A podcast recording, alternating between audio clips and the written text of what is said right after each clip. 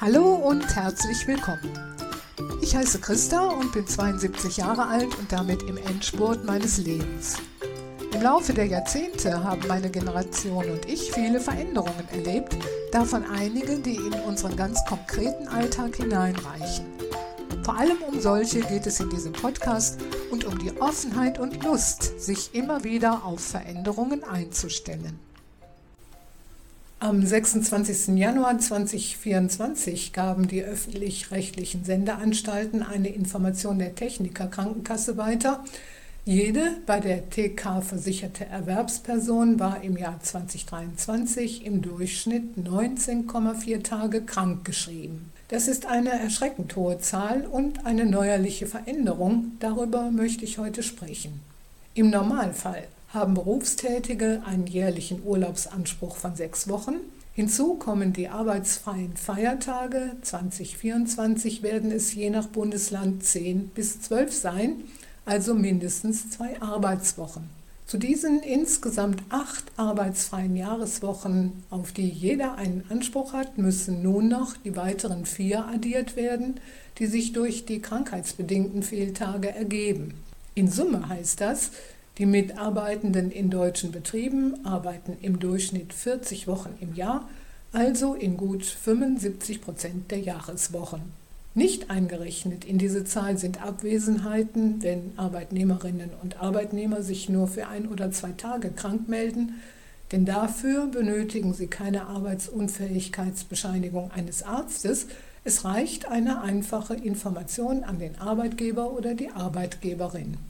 Bei den Krankmeldungen ist sicherlich zu berücksichtigen, dass zu den Belegschaften viele ältere Kolleginnen und Kollegen gehören, denn die sogenannten Babyboomer, die Menschen aus den geburtenstarken Jahrgängen bis 1969, nähern sich dem Rentenalter. Aber dennoch ist in diesem Zusammenhang etwas auffällig.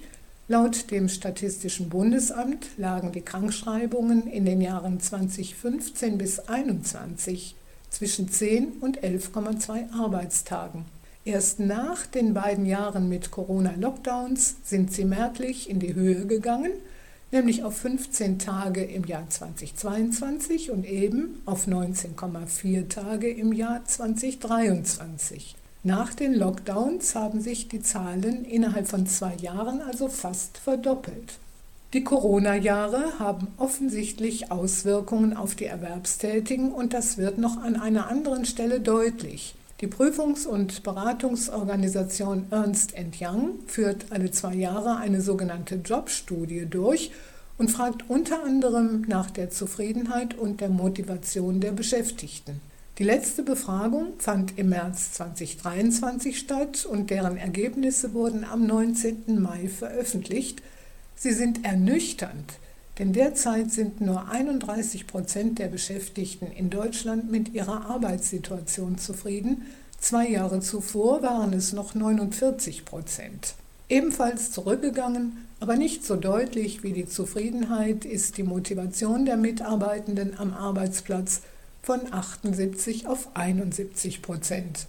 Nach dem Ende der Corona-Lockdowns ist somit nicht nur die Anzahl der krankheitsbedingten Arbeitsausfälle gestiegen, sondern zugleich sind die Zufriedenheit und die Motivation am Arbeitsplatz gesunken. Irgendetwas muss sich also während der Lockdowns bei den Beschäftigten in Deutschland verändert haben. Ich erinnere mich noch gut an diese Zeit. Wenn man so will, war es mit wenigen Ausnahmen für alle ein staatlich verordneter Rückzug ins Private. Die Kontakte zur Außenwelt waren mehr oder weniger gekappt, die Familie und die eigenen vier Wände wurden zum Mittelpunkt des Lebens und alle wurden dort tätig. Sie verschönerten ihr privates Umfeld und entrümpelten beispielsweise ihre Keller. Wir auch. Die Schlange der vollbeladenen Autos vor den Entsorgungsbetrieben war immer lang. Und da die Baumärkte bei weitem nicht so hart betroffen waren wie andere Branchen, waren deren Parkplätze voll, denn Balkone und Gärten wurden neu gestaltet und Wohnungen renoviert, auch bei uns. Fast alle hatten die Zeit dazu, auch diejenigen, die im Homeoffice arbeiteten, denn sie sparten zumindest den Arbeitsweg. Wer keine kleinen Kinder zu betreuen hatte, der kam in diesen Monaten im Großen und Ganzen gut zurecht Und das bestätigt auch eine nicht unerhebliche Anzahl von Menschen. In der Fachzeitschrift Forschung und Lehre trägt ein Artikel vom 8.12.21 die Überschrift Heimliche Sehnsucht nach dem Lockdown? Der interviewte Psychologe weist auf eine Untersuchung hin, die zu dem Ergebnis kommt, dass die Lockdowns für geschätzt ein Drittel der Menschen in Deutschland die schönste Zeit in ihrem Leben war.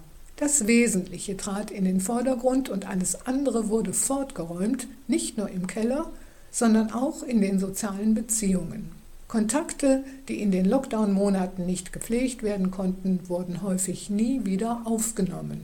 Mir scheint, dieser Hintergrund ist mit einzubeziehen, wenn eine Erklärung gesucht wird für die hohen krankheitsbedingten Fehltage der Beschäftigten und für ihre gesunkene Zufriedenheit und Motivation am Arbeitsplatz.